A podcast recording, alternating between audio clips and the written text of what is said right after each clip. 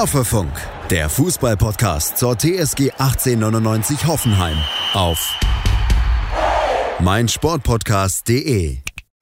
Hallo und herzlich willkommen zu Folge 114 von Hoffefunk.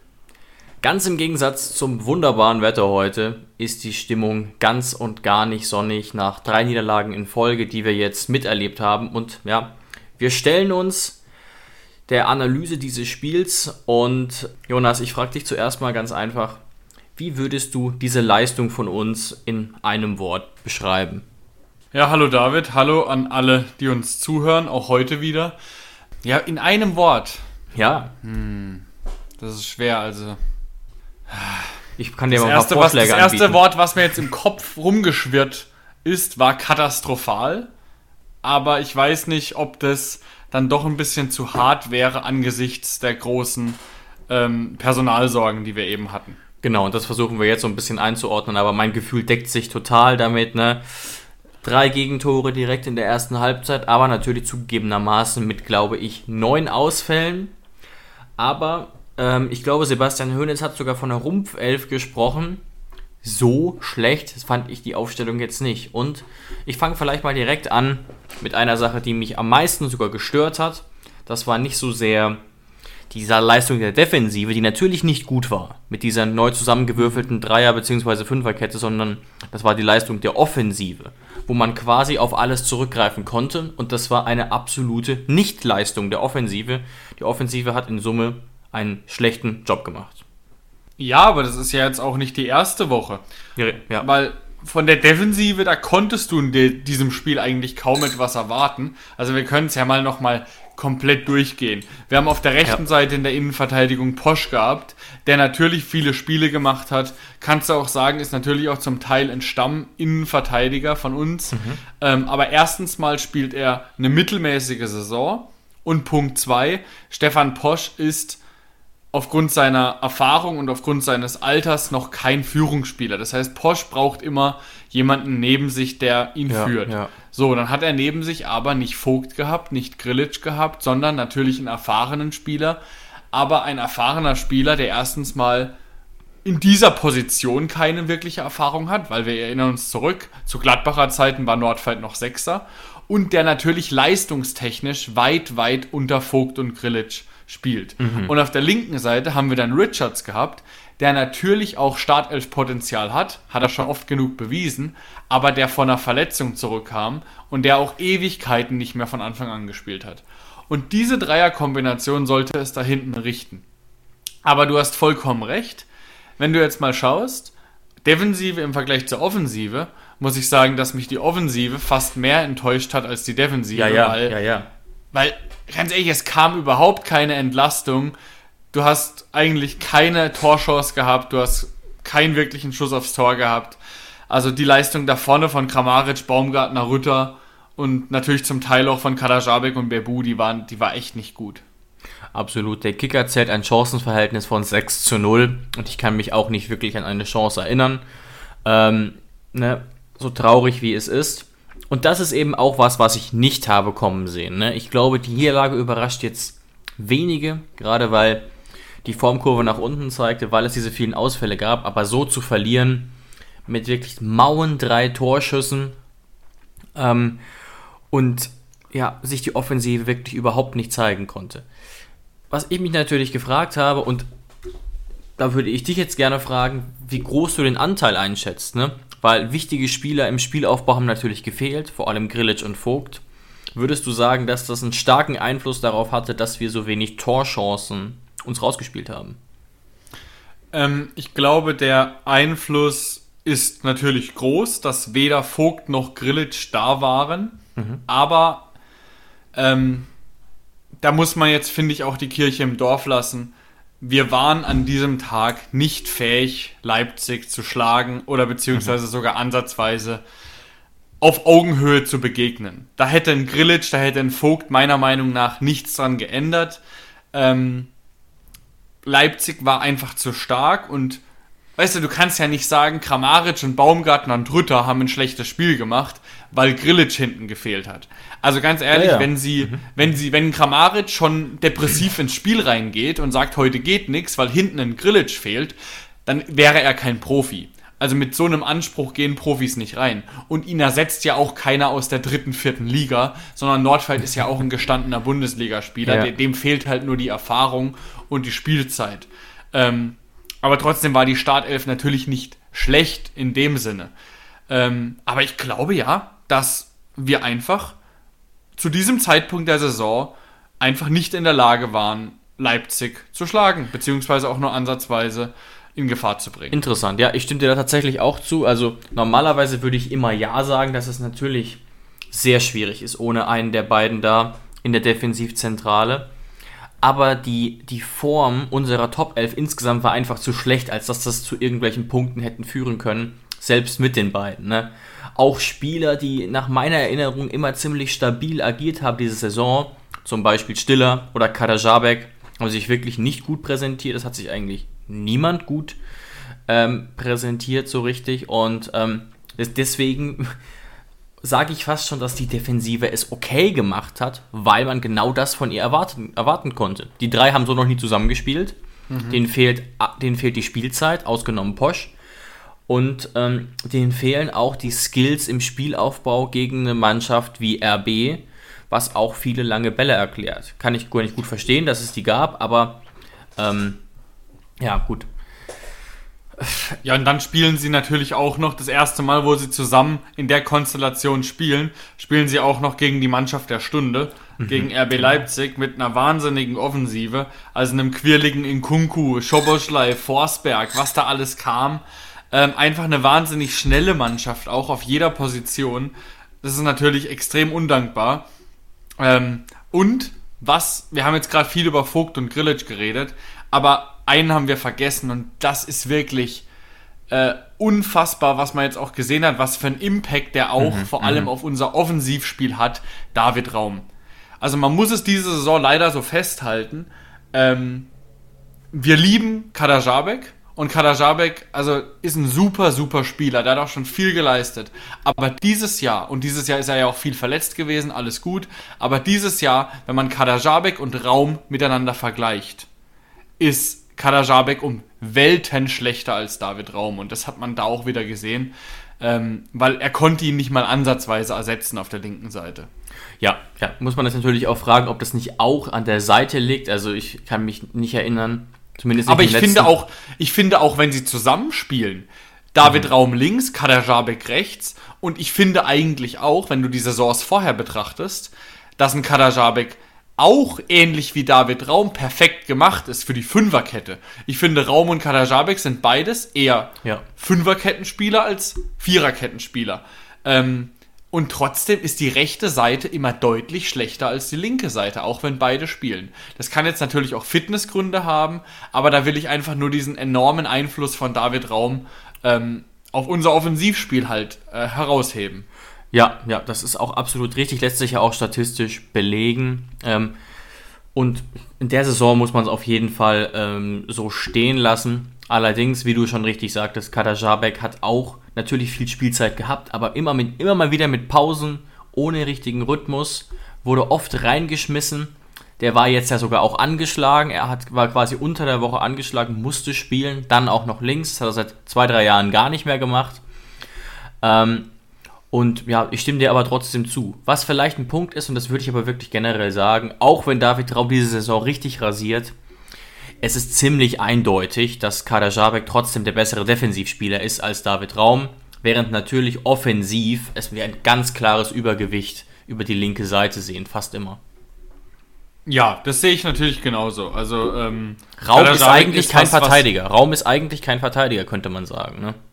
Nee, ich, äh, ich meine mich doch zu, sogar zu erinnern, dass David Raum ähm, an, in seiner Anfangszeit bei Kräuter Fürth sogar linker Flügel Ja, das ist gespielt richtig, hat. Also, ja. also offensiv. Und natürlich kann ich mir wirklich sogar sehr gut vorstellen, das könnte ich mir natürlich bei Kadajabek eher weniger vorstellen, weil wir TSG-Fans wissen's, ähm, auch wenn Kadajabek sehr gute Flanken schlägt, auch nicht schlecht in der Luft ist, aber ein Torjäger wird aus ihm nicht mehr. Also eine schöne Schusstechnik oder einen guten Abschluss hat ein Nee, nee, Kadajabek nee, auf gar keinen Fall. Ja, das ist, das ist völlig richtig. Und klar, natürlich hat David Raum auch massiv gefehlt, aber auch da denke ich, ne, so wie Leipzig stand, so wie wir in Summe in Form waren, hätte das leider auch den sogenannten Bock nicht fett gemacht. Aber das größte Problem war eigentlich, und das ist dann auch wieder bitter, ähm, dass wir einfach verlieren durch unkonzentrierte Ballverluste und da auch gerade die Doppel-8 keine gute Figur macht, überhaupt nicht. Fehler von Stiller und Fehler von Samaseku im Mittelfeld haben zu direkten äh, äh, Tempo-Gegenstößen geführt, die direkt ähm, dann im Tor gelandet sind und ja, die waren da, die hatten da im Mittelfeld überhaupt keine äh, Kraft äh, dagegen zu halten und äh, das waren einfach zu einfache Ballbesitzverluste und Leipzig nutzt es eben mit dem hohen Tempo massiv aus. Richtig Hammer war noch, weil ich es einfach nicht erwartet hätte, wie der, glaube ich, beim dritten Tor auch Simon Caen über die rechte Seite abzieht. Da äh, habe ich mir ja die Augen gerieben. Und das ist halt auch eine Qualität von RB, dass selbst, das habe ich ja auch vor, äh, letzte Woche schon gesagt, dass halt selbst die Verteidiger teilweise deutlich schneller sind als unsere Flügelspieler. Und das ist einfach eine Qualität, so scoutet ja auch RB Leipzig, so haben sie damals Timo Werner verpflichtet. Ähm, das ist einfach der Spielstil, natürlich auch ein sehr attraktiver Spielstil, weil ähm, wie ein Simakor, wie ein Mukiele, wie ein, wie ein Guardiol und alles Mögliche, wie die da, wie die da reinstechen können und mit Tempo das Konterspiel antreiben. Ähm, ja, da, da muss man auch einfach mal den Hut ziehen. Da haben sie eine Qualität an Spielern. Ähm, und ich sag's wieder, wenn sie die Hinrunde nicht so verkackt hätten, unter Jesse ja. Marsch damals noch, ähm, dann würden wir nicht darüber reden, dass Dortmund der Hauptkonkurrent von Bayern München dieses Jahr gewesen wäre. Jetzt sind es ja nicht mehr, die Meisterschaft ist durch. Ähm, sondern dann wäre es ganz klar RB Leipzig gewesen. Und dann wäre es vielleicht auch ein Zweikampf geworden, aber so natürlich nicht. Ja, ja, gute, guter Punkt. Wie gesagt, ähm, Leipzig die beste Mannschaft der Rückrunde, jetzt schon 29 Punkte, ist wirklich beeindruckend, was Tedesco da jetzt gerade mit RB spielen lässt. Und es wird jetzt ja auch immer offensiver, immer mutiger. Am Anfang dachte man ja, das wird irgendwie Schalke 2.0, viele Siege, aber viele niedrige Siege und so weiter ähm, wie das damals in der Hinrunde auch war, in der einen Saison mit Tedesco. Ja. Aber ähm, ja, wir haben uns wirklich uns viele Fehler erlaubt. Wo ich jetzt keine Schuld sehe, ist zumindest im ersten Schritt mal beim Trainer, bei Sebastian Hoeneß. Da gab es keine großartigen Alternativen, auch aufstellungstechnisch nicht. Aber ich sage ja immer mal wieder an der Stelle jetzt in den letzten 10 Minuten, was mich geärgert hat. Was mich auch geärgert hat, war 70 Minuten lang kein Wechsel. Natürlich hätte das nichts verändert, aber das nervt mich immer noch und wir haben jetzt Mittwoch. Ja, und es nervt deshalb nicht, weil wir jetzt, äh, dass wir jetzt ein Märchen geschrieben hätten und gesagt hätten, Dabur hätte das Spiel gedreht und wir hätten das 4-3 noch gewonnen, wäre er zur Halbzeit gekommen. Aber da geht es einfach darum, wir sagen es ja Woche für Woche, Dabur spielt eine gute Saison, ähm, spielt gute Länderspiele für Israel. Wir verlieren drei Wochen in Folge äh, mit keiner guten Offensivleistung und ein Dabur kriegt einfach keine Chance. Und jetzt. Gilt für JBL ja, aber auch. Gilt für JBL genauso eigentlich. Genau, aber für Dabur finde ich sogar noch ein bisschen mehr, weil JBL kam ja von einer langen Verletzung zurück. Ja. Ähm, Dabur hat ja wirklich gute Spiele für uns abgeliefert, war ja auch in der Hinrunde eine Zeit lang mehrere Wochen Stammspieler. Ja, wo ja, Sebastian Hoeneß ihn immer gelobt hat für seinen Fleiß, dafür, dass er viel ackert. Ähm, und genauso einen Spieler hätten wir doch vielleicht auch vorne gebraucht. Und selbst wenn Sebastian Hoeneß davon ausgegangen wäre, dass ein Dabur das Spiel auch nicht positiv beeinflussen würde, dann hättest du einfach sagen müssen, ey, unsere Mannschaft, die Elf, die er auf, aufs, aufs Feld gestellt hat, die hat es in 45 Minuten geschafft, von RB Leipzig 3-0 äh, in Rückstand zu geraten. Also gibst du Dabur mindestens mal eine halbe Stunde einfach nur als Wertschätzung und lässt ihn da nicht 70 Minuten draußen sitzen. Ganz ehrlich, auch der Kicker sieht es so schlechter als Rutter oder Kramaric konnte man es gar nicht machen. Lag jetzt nicht nur an ihnen, aber da gab es wirklich nichts, was sie gezeigt haben, nichts, was sie zeigen konnten. Ja, also du hättest, du hättest auch, auch, auch Bischof bringen können. Also mhm. nicht, dass es Bischof jetzt schlecht gemacht hätte, aber bei dem weißt du natürlich nicht so richtig, was du bekommst. Aber auch er hätte es gar nicht viel schlechter machen können. Weil was ist denn, was ist denn die Steigerung von nichts? Wie baut man eine harmonische Beziehung zu seinem Hund auf? Puh, gar nicht so leicht. Und deshalb frage ich nach, wie es anderen Hundeeltern gelingt, beziehungsweise wie die daran arbeiten. Bei Iswas Dog reden wir dann drüber. Alle 14 Tage neu mit mir, Malte Asmus und unserer Expertin für eine harmonische Mensch-Hund-Beziehung, Melanie Lippisch. Iswas Dog mit Malte Asmus. Überall, wo es Podcasts gibt. Was ist denn die Steigerung von nichts? Weißt du? Also was, ja, sehr schön, sehr schön. Ja, also weniger als keine Torchance kann er sich auch nicht erarbeiten. Ja, Ja. das hat mich einfach auch geärgert, Er- dass es erst in der 70. Minute passiert ist. Habe ich, hab ich auch äh, tatsächlich auf Twitter von einem Hörer von uns was gelesen. Der hat sich wiederum darüber aufgeregt, kann ich auch ein bisschen verstehen, dass Che und Bischof keine Minute gekriegt haben, auch wenn das Spiel schon als verloren sicher war. Ne? Also, dass man denen nicht wenigstens am Ende nochmal fünf oder zehn Minuten gibt, sondern gar nichts, obwohl wir noch zwei Wechsel übrig gehabt hätten. Und ich habe mich da jetzt nicht ganz so sehr drüber aufgeregt, aber ich verstehe das schon, ne? dass man dann sich darüber ärgert, dass solche Talente dann nicht mal wenigstens da dann rangeführt werden. Und ich sage es auch ganz klar, also spätestens in der 55. Minute musst du bei so einem Spiel reagieren. Ähm, ich kann es auch jetzt mit drei, vier Tagen Abstand nicht nachvollziehen. Ja, und selbst wenn du nur wechselst, also selbst wenn du denkst, du hast nicht wirklich gute Alternativen, gerade auf, dem, auf der Auswechselbank, ähm, was ich nicht mehr glaube, weil wir hatten Alternativen, Ja. wenn auch nicht viele, dann musst du einfach sagen, ey, ich will mal ein Zeichen setzen. Ja. Wir spielen 55 Minuten gerade, sagen wir mal, gegen Leipzig. Natürlich ist das eine Bombenmannschaft, aber wir haben auch eine gute Offensive. Wir erarbeiten uns keine einzige Torchance. Das Spiel wirkt wirklich eingeschläfert. Wir laufen auch weniger als sonst. Wir sind wieder 113 Kilometer gelaufen, was ist für uns unterdurchschnittlich ist. Natürlich, ein Geiger hat gefehlt, alles klar. Der macht natürlich auch noch eine Menge. Ähm, aber dann hättest du einfach mal sagen können, so funktioniert das nicht. Dann nimmst du einfach mal einen Rütter oder von mir aus auch einen Kramaric nach 55 runter und sagst so, also Leute, irgendwas muss halt mal kommen. Ansonsten kann jeder von euch ausgewechselt werden. Aber dieses Zeichen wollte Sebastian Hoeneß an dieser Stelle nicht setzen. Ähm, ich weiß jetzt nicht wirklich warum, aber das ist wirklich das Einzige, was man Hoeneß zum Vorwurf machen könnte. Weil ansonsten, es war einfach nichts drin. Ja, das, das stimmt leider. Ja, das stimmt leider auch. Ja. Ja, Und damit können wir uns eigentlich schon von diesem unliebsamen Thema langsam verabschieden und vielleicht noch ganz kurz auf die Tabelle blicken, bevor wir natürlich über das Spiel gegen Fürth reden.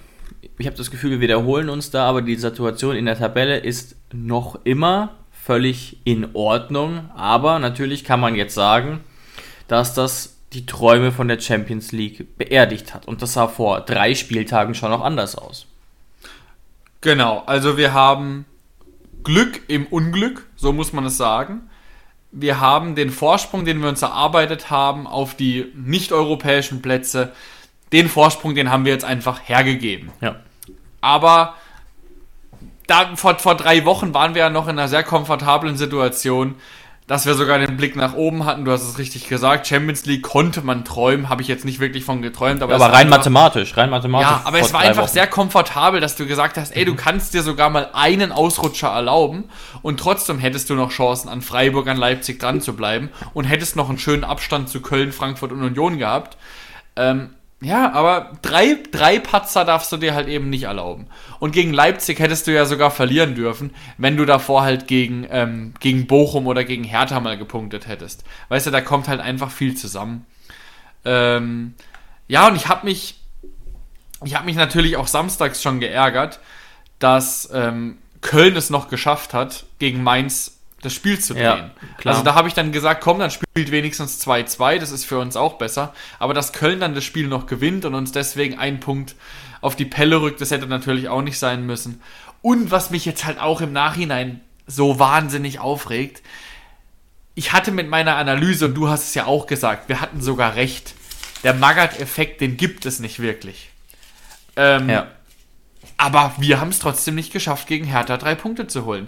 Union Berlin fegt die Hertha aus dem eigenen Stadion raus und die Union Berlin ist jetzt punktgleich mit uns. Ja, zum Weil wir es ja. einfach nicht hinbekommen, gegen ein am Boden liegend, gegen am Boden liegende Hertaner das Spiel für uns zu entscheiden. Ja, weil wir uns bei Standards angestellt haben wie eine Schülermannschaft. Ja, auf jeden Fall. Und da haben wir, da haben wir sechs Punkte verloren. Oder zumindest drei oder vier Punkte gegen Hertha und Bochum. Weil gegen Leipzig, das Spiel konntest du jetzt eigentlich beiseite legen ähm, und konntest sagen, ja, ist halt passiert. Und, ah, und genauso wäre es doch auch. Stell dir mal vor, wie wir jetzt über das Spiel reden würden. Hätten wir gegen Hertha gewonnen und hätten wir gegen Bochum unentschieden gespielt. Und hätten jetzt gegen Leipzig dieses Spiel gespielt. Dann würden wir jetzt doch ganz anders reden. Dann würden wir jetzt sagen, ey, es läuft gut. Wir hätten dann äh, 48 Punkte, hätten 4 Punkte Abstand zur Union, punktgleich mit Freiburg und würden sagen, ja, gegen Leipzig kann das passieren. Aber so trifft einen das halt natürlich schon ins Mark. Ja, ja, das ist völlig richtig. Und wie gesagt, wir haben jetzt keinen Vorsprung mehr, sind immer noch auf einem Europa League Platz und das Restprogramm ist völlig in Ordnung. Am Wochenende geht es gegen Fürth, die liegen am Boden, die sind bereits ab, zumindest logisch betrachtet abgestiegen. Wir haben noch ein direktes Duell gegen Freiburg, vor dem ich ein bisschen Angst habe, aber bietet natürlich auch große Chancen. Wir spielen noch gegen Frankfurt, für die es eigentlich um nichts mehr geht, voraussichtlich zumindest. Und wir spielen auch noch gegen Gladbach, für die es eigentlich auch um nichts mehr geht. Also die Vorzeichen sind nicht ganz so kacke, wie unsere Form jetzt gerade ausschaut. Ähm, das darf aber natürlich gegen Fürth am Sonntag auf keinen Fall eine Ausrede sein, zumal mindestens drei Spiele zurückkehren und das sind die Gelbgesperrten. Genau, und das ist natürlich extrem wichtig. Also Vogt war da dabei bei den gelbgesperrten Raum und Akpo. Für ja. Grillitsch, äh, ich weiß es noch nicht, wird es wahrscheinlich, könnte es eigentlich auch wieder reichen. Er hatte ja wird was eng, Muskuläres. Wird eng. Wird eng? Ja. Okay. Genau, für Grillitsch. Äh, ich weiß gar nicht. Für Grillitsch wird es tatsächlich eng. Ähm, mhm. Ich glaube, für Geiger und Rudi könnte es auch eng werden, aber ich würde alleine schon mal sagen, ach, und für Hübner wird es auch eng. Aber alleine diese drei Gelbgesperrten, die zurückgeben, die könnten so viel ausmachen. Und wie gesagt, ne, man muss es so hart sagen, es geht eben in Anführungszeichen nur gegen die Sportvereinigung Kräuter Fürth. Ja, da wäre natürlich dann auch ein Grillitsch, Grillitsch extrem wichtig, ja. von hinten raus das Spiel zu dirigieren, aber auch ein Kevin Vogt wird das machen. Und ich bin auch extrem froh, dass Kevin Vogt wieder zurückkommt gegen Kräuter Fürth, weil wir werden extrem hoch stehen. Ähm, und Kräuter Fürth wird selbstverständlich kontern wollen. Und dann bin ich sehr froh, dass Kevin da da hinten stehen wird mit seinem Tempo und da einige Spieler ähm, von Kräuter Fürth stoppen wird können, auf jeden Fall. Ja, der hat ja dann auch enorme Tempovorteile, auch gegenüber einem, einem Howie Nord-Fight, muss man ja auch klar so sagen. Das war sicherlich auch nicht ideal.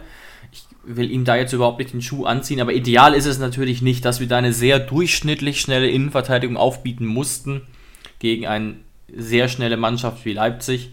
Ist jetzt gegen Fürth ein bisschen anders und, ne, auch wenn es punktetechnisch natürlich nicht gut aussieht wie für, äh, wie für, äh, für Fürth, haben die mit Branimir Gotta schon einen relativ gefährlichen Spieler, der mehr Tore geschossen hat als alle unsere Spieler. Ne? Nicht zusammen, aber niemand von uns hat acht Saisontore. Mhm. Gotta schon. Liegt ehrlich gesagt aber auch an elf Metern, muss man zugeben. Der gute Mann hat allerdings auch noch fünf Assists geleistet. Also mhm. ne, an einem guten Tag können die schon auch mal treffen, aber auch deren Formkurve zuletzt liest sich ja nicht sehr beeindruckend. Aus den letzten fünf Spielen gab es zwei Punkte bei einem 0-0 gegen Freiburg, bei einem 0-0 gegen Frankfurt und tatsächlich, das ist auch meine einzige Sorge, jetzt mal unabhängig von diesen Spielen, dass es eben sehr, sehr, sehr zäh wird und ähm, ja, führt eben nicht mutig spielt. Ne? Man könnte ja vielleicht erwarten, sie sind jetzt so mit anderthalb Beinen schon wieder in der zweiten Liga, sie könnten jetzt eigentlich versuchen, mutig aufzuspielen aber tun sie eben nicht. Sie spielen doch recht vorsichtig, ähm, haben deshalb auch zweimal 0-0 äh, gespielt und jetzt aber zuletzt ein verdientes 0 zu 2 gegen Gladbach. Ähm, aber bei dem Spiel darf es eigentlich keine Ausreden geben, oder? Nein, bei dem Spiel darf es wirklich keine Ausreden geben. Also, das, egal wie Fürth da auftreten wird, ob sie versuchen, ein bisschen, bisschen dagegen zu gehen, ob sie komplett mauern, mhm. ähm, das sollte eigentlich egal sein. In 90 Minuten solltest du es schaffen, einen feststehenden Absteiger zu schlagen, in einem Spiel, wo es für Fürth um nichts mehr geht. Genau. Ähm, also mit einer, mit einer Tordifferenz von minus 48. Also sollte unsere Offensive wirklich in der Lage sein, ähm, das zu meistern. Ja, und, du hast richtig gesagt, also Herr Gotta hat ja jetzt acht Saisontore. Ich glaube, Bebu ist unser bester Torjäger ja, mit sieben. Sieben. Äh, und ich habe jetzt gerade überlegt, ist es nicht immer noch so? Also schreibt uns gerne, falls ich gerade Blödsinn erzähle und wenn mir gerade ein Tor nicht mehr einfällt. haben wir in dieser laufenden Saison in 29 Spielen nicht immer noch keinen Elfmeter bekommen? Ja, es gab immer noch keinen Elfmeter für uns. Das ist sehr ungewöhnlich. Das ist, äh, stellen wir damit, wenn das noch fünf Spieltage so weitergeht, einen Bundesliga-Rekord auf. Das müssen wir mal bis nächste Woche recherchieren. Ja, wenn jemand von euch das für uns recherchieren will, sind wir auch sehr dankbar über Nachrichten per Instagram. Aber wie gesagt, das erklärt auch ein bisschen, ich glaube, bei Regotta sind von den acht Toren alleine drei durch Elfmeter entstanden und ne, äh, Kramaric hat vier Tore, und, aber natürlich noch kein Elfmeter-Tor, was ihnen auch hätte etwas helfen können. Aber du hast völlig recht, Fürth hat, glaube ich, 72 Gegentore schon geschluckt. Das muss der Aufbaugegner für unsere Offensive jetzt sein, die so ein bisschen am Boden liegt. Und ähm, ja, wäre jetzt sehr wichtig, wenn da der Knoten platzt. Vielleicht auch gerade jetzt ähm, bei einem André Grammaric, der ähm, ja, offensichtlich nicht besonders glücklich agiert zuletzt. Aber nicht nur Genau.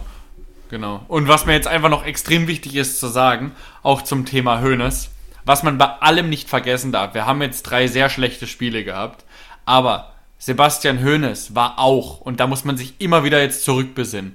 Sebastian Hoeneß trainiert unsere Mannschaft dieses Jahr auf sehr hohem Niveau und er war es, der uns dieses Jahr zu Leistungen gebracht hat, die ich seit Jahren nicht mehr gesehen habe. Also wir hatten Phasen darin, da haben wir so gut gespielt, da hat mich die Mannschaft so begeistert mit Sebastian Hoeneß. Äh, das war das letzte Mal eigentlich unter Julian Nagelsmann, vielleicht 2016, 2017 so. Und deswegen heißt nicht, dass man nicht dann die Leistung kritisieren darf.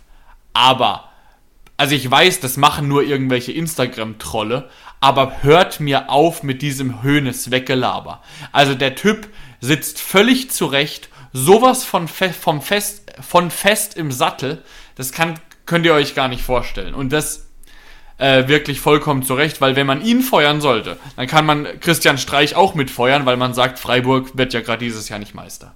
Also das ist absoluter Quatsch. Ja, also mit Platz 6 sind wir immer noch absolut im Soll. Ähm, und ein zweiter Punkt kommt ja noch dazu, weswegen ich das manchmal nicht so genau verstehe. Ne, also es ist ja völlig unrealistisch, dass Sebastian Hoeneß fliegt. Ne, also da von Fanseite, ich weiß, es sind nicht so viele, aber da von Fanseite jetzt Druck aufzubauen schon wieder, weißt du, ist irgendwie ge- gegen Windmühlen gearbeitet. Jeder weiß doch, wenn er mal zweieinhalb Sekunden drüber nachdenkt, dass Sebastian Hoeneß in dieser Saison niemals fliegt, solange er nicht irgendwie äh, sich persönlich verstreitet mit der Führungsetage, was er nicht tun wird, so wie ich ihn einschätze. Und Er wird wie auch gesagt, nächstes jetzt- Jahr. Er wird auch nächstes Jahr unser Trainer sein. Und da bin Ganz- ich froh drum. Ganz, ganz sicher. Und jetzt ist aber nichtsdestotrotz, jetzt ist die sogenannte Crunch-Time. Wir haben noch fünf Spiele und wir haben ein Restprogramm, das uns wirklich Chancen bietet, mit dem vor allem auch wichtigen Duell gegen Freiburg, was sogar da nochmal was drehen könnte. Ich habe aktuell kein so gutes Gefühl, dass es noch nach oben gehen könnte, Richtung Platz 5. Nichtsdestotrotz ähm, ist es natürlich eine wichtige Partie. Und jetzt eben erstmal auf 47 Punkte hochzukommen, wäre auch enorm wichtig, weil ich glaube nach wie vor nicht daran, dass Freiburg und Köln so weiter punkten. Union ist ja schon massiv eingebrochen, phasenweise zumindest. Ähm, und das müssen wir nutzen, zumindest wenn es wirklich so kommt. Und ich fände ganz spannend, Jonas, wenn wir jetzt zum Abschluss uns nochmal ganz kurz überlegen, was sich aufstellungstechnisch ändern könnte, ändern sollte, weil da ist ja mit Sicherheit viel Bewegung drin. Wir können uns wahrscheinlich darauf einigen, dass die drei Gelbgesperrten einfach wieder reinrücken. Also Raum jetzt links statt Pavel, Pavel dann rechts und die Innenverteidigung wahrscheinlich, wenn im Idealfall mit Grillitsch, Vogt und Posch. Ähm, Habe ich nicht irgendwas im Kopf? Ist Kadajabek nicht gesperrt jetzt? Ich glaube nicht. Hat er schon so viele gelbe Karten? War das Also, nicht seine fünfte gelbe Karte? Ja, das. Na, oder? Ich weiß. Ah, Nee. Oder Nee. war es seine vierte? also mir liegen keine Infos vor dazu, wie man so schön sagt. Das wäre natürlich sehr ungünstig, aber ich kann das mal recherchieren. Ich bin mir relativ sicher, dass es nicht so ist, aber Jonas, wir können ja vielleicht erstmal auf andere Positionen gucken. Ähm, zum Beispiel, ich gucke jetzt, jetzt muss ich doch mal kurz live das, das Es, ganz ich ich checken. glaube, es war seine vierte. Ich habe es gerade nachgeguckt beim Kicker. Ich glaube, es war seine vierte. Oder wo guckst du das immer nach? Bei Transfermarkt wahrscheinlich. Ja, also ich, mir wird hier nichts angezeigt und genau, er hat jetzt vier gelbe Karten. Ganz Okay, sicher, hier steht okay. vier gelbe Karten, alles gut. Also wir könnten diese Fünferkette so aufstellen, wenn Grillo denn wieder fit sein sollte. Genau, und auch Richards hat ja gelb gesehen, da gucken wir jetzt auch mal, ja, das war seine erste gelbe Karte sogar, das heißt Hat ja kaum Chris- gespielt. Ja, wäre Stände natürlich zur Verfügung. Okay, ja, selbstverständlich kommt Vogt zurück, kommt Raum zurück. Ähm, was hast du jetzt noch gesagt, wer noch die Innenverteidigung bildet mit Kevin? Ja, wahrscheinlich Posch und Grillo, wenn es ideal läuft. Und was machen wir, wenn Grillo ausfällt? Spielt dann Akpo oder, oder Chris? Boah. Ich würde fast sagen, Chris bleibt drin. Wahrscheinlich bleibt Chris dann drin, ja, aber wäre natürlich trotzdem eine, eine Erhöhung der Stabilität in der Defensive mit Sicherheit, ja. Ja, auf jeden Fall. Also allein schon, man muss es so deutlich sagen, allein schon der Austausch von, von Howie mit Kevin wird die Defensive extrem stabilisieren. Ja. So, was machen wir mit unserer, mit unserer Doppelsechs, die ja wirklich nicht abgeliefert hat gegen, ähm, gegen Leipzig jetzt. Samaseku mit dem Ballverlust und Stiller mit dem Fehlpass. Beides hat zu einem Tor geführt. Das war natürlich alles andere als, als gut, aber wir haben eigentlich gar keine anderen Alternativen als diese zwei, momentan. Also es ist Stand jetzt noch unklar, ob Geiger oder Rudi zurückkehren könnten. Das ist natürlich möglich. Hängt massiv davon ab, wie der Corona-Verlauf bei ihnen war. Wenn möglich. Ne? Wie gesagt, in einer idealen Welt, wo sie das beide gut überstanden haben, würde ich auf jeden Fall Geiger für Stiller bringen. Ich habe Stiller oft in dieser Saison gelobt. Das Ja. Spiel war jetzt wiederum gar nichts. Er war überfordert, auch gegen den Ball. Ähm, und das ist natürlich eine Stärke von, von Dennis und das würde ich machen, wenn es denn möglich wäre. Aber Genau, es kann gut sein, machen. dass wir die Doppelacht einfach nochmal so besetzen müssen, weil Hönes feststellt, okay, für Rudi und Geiger reicht es nicht für 90 Minuten.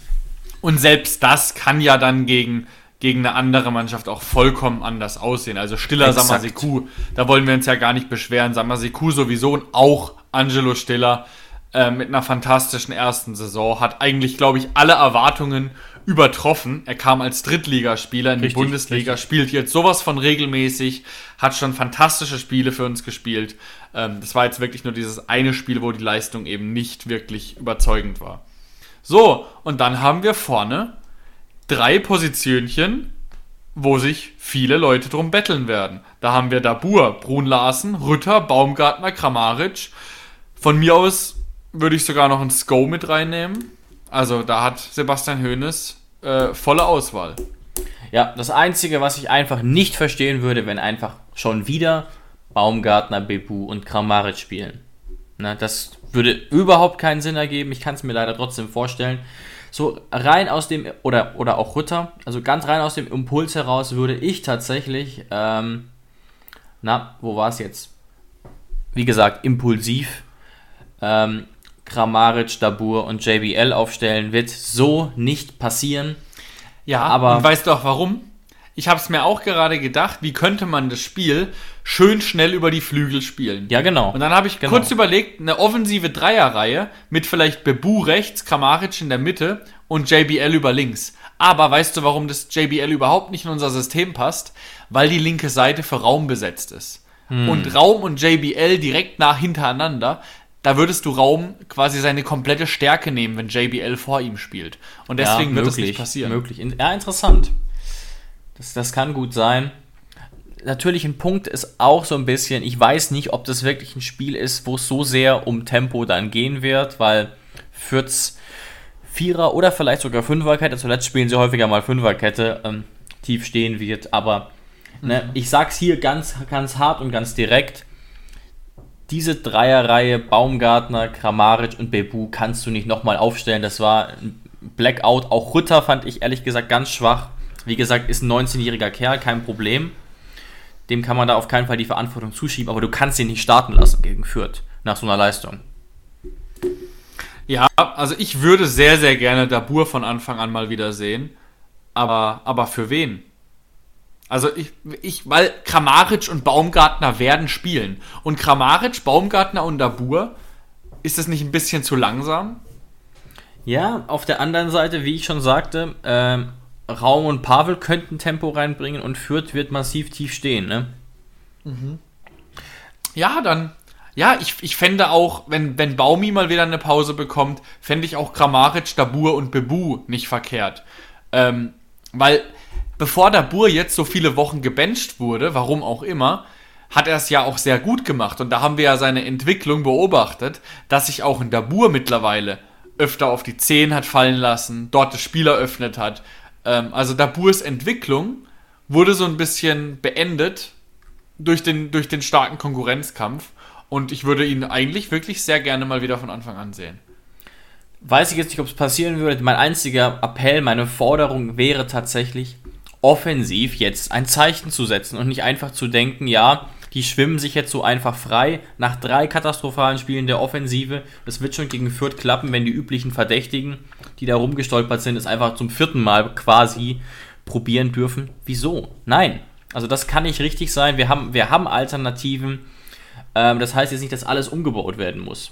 Aber ähm, das war einfach zu schwach und du musst auch sozusagen das nach innen nach innen wird das, wird das total logisch sein. Also die Mannschaft wird auch Veränderungen erwarten. Stichwort Leistungsprinzip, würde ich zumindest vermuten. Ja, also da kann sich dann keiner beschweren, wenn man natürlich nach einem 13-0 gegen Leipzig, wo man sich keine Chance herausarbeitet, da kann sich keiner beschweren, wenn er dann von, bei, beim, beim nächsten Spiel natürlich nicht von Anfang an spielt. Ähm, und da wird es dann auch keinen Groll in der Mannschaft geben, da bin ich mir ganz sicher. Dafür ist einfach das Mannschaftsgefüge zu gut ähm, was wir einfach bei unserer Siegesserie, Siegesserie auch immer gesehen haben. Weil in der Mannschaft stimmt es. Da gibt es einfach momentan andere Probleme. Ich weiß es nicht, ob es die Frische ist, ob es irgendwie, ob es jetzt vielleicht ein bisschen der Druck zu groß wird, weil es jetzt in die Crunch-Time geht. Aber ja, jetzt gegen Kräuter Fürth muss einfach mal wieder drei Punkte her.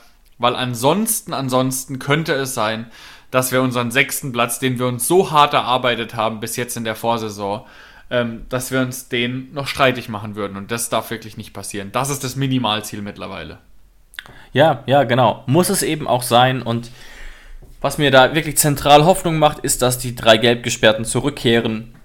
Ähm, und eben das vorführt defensiv oft, oft sehr wackelig aussieht. Das könnte uns massiv reinspielen. Und in dem Zusammenhang möchte ich zum Abschluss nochmal erwähnen, dass es noch viele Karten natürlich gegen Fürth gibt. Und ich glaube, dass jetzt genau auch ein Zeitpunkt ist, wo man die Mannschaft vielleicht erst recht unterstützen sollte. Wir sind noch auf Platz 6. Es ist noch alles möglich. Die Reise nach Europa ist total drin und da braucht es auch einen gewissen Support.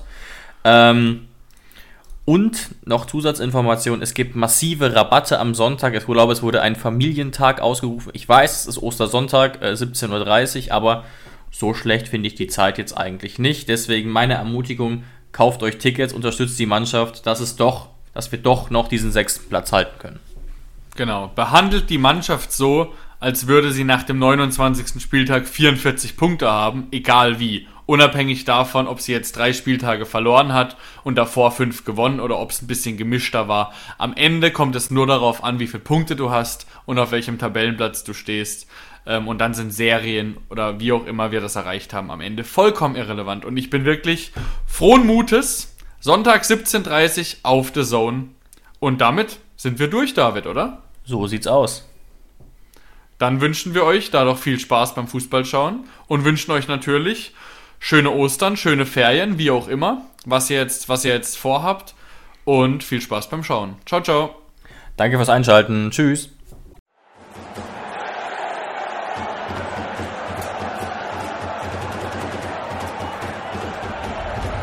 Hoffefunk, der Fußballpodcast zur TSG 1899 Hoffenheim auf meinsportpodcast.de